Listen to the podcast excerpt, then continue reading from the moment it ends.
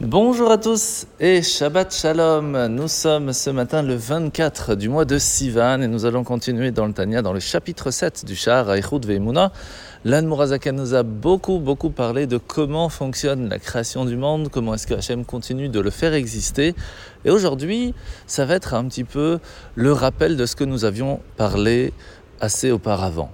Nous avions appris deux niveaux de la lumière divine. Le premier, c'est celui qui s'appelle Sovev Kol Almin. C'est la lumière qui entoure le monde. En fait, quand on dit que ça entoure le monde, c'est cette lumière d'Hachem qui permet l'existence même de chacun d'entre nous, mais sans faire de distinction. Que ce soit le minéral, le végétal, l'animal, l'humain, tout le monde a la possibilité d'exister. Par contre, ne pas faire l'erreur, et c'est cela que nous avions appris les jours précédents, de penser que Hachem se trouve un petit peu autour du monde et qu'il nous laisse le choix de faire ce que l'on veut comme on veut, qu'il n'a aucun impact maintenant à tel endroit. C'est là l'erreur. Et c'est pour cela qu'il est important de savoir qu'il y a aussi la lumière d'Hachem qui s'appelle Memale Kol Almin.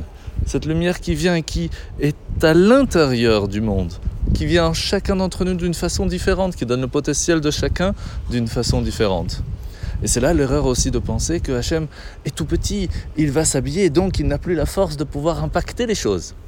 Notre travail va être donc de faire le lien entre les deux, de nous rappeler que Hachem, lorsqu'il se trouve autour, ou dans le monde, ou même dans la plus petite des pierres, c'est la même lumière, c'est la même force, c'est le même Dieu.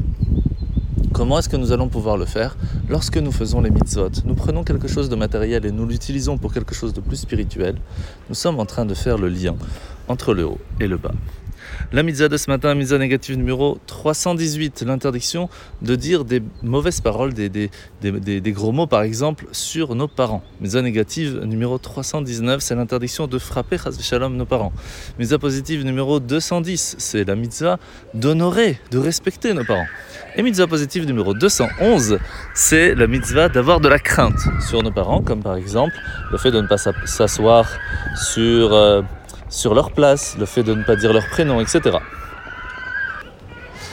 Et nous allons finir avec la paracha de la semaine. Nous sommes donc à la fin de la paracha de Shlach. Aujourd'hui, nous allons apprendre que lorsque une personne va préparer du pain, spécifiquement de la challah, mais de façon générale du pain, ou même des gâteaux, une pâte en tout cas, il y aura une prélévation à faire, ce qu'on appelle la challah, la friche challah, et la donner au Kohen. Alors pourquoi spécifiquement au Kohen? Pourquoi ont-ils des privilèges spécifiques?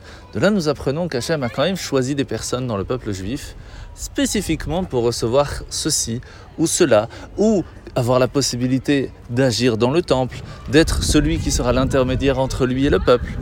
De la même façon, nous devons savoir que lorsque nous choisissons une personne spécifique pour la transmission de la Torah à nos enfants, nous ne pouvons pas choisir qui on veut, que ce soit pour notre rabbin, que ce soit pour notre professeur.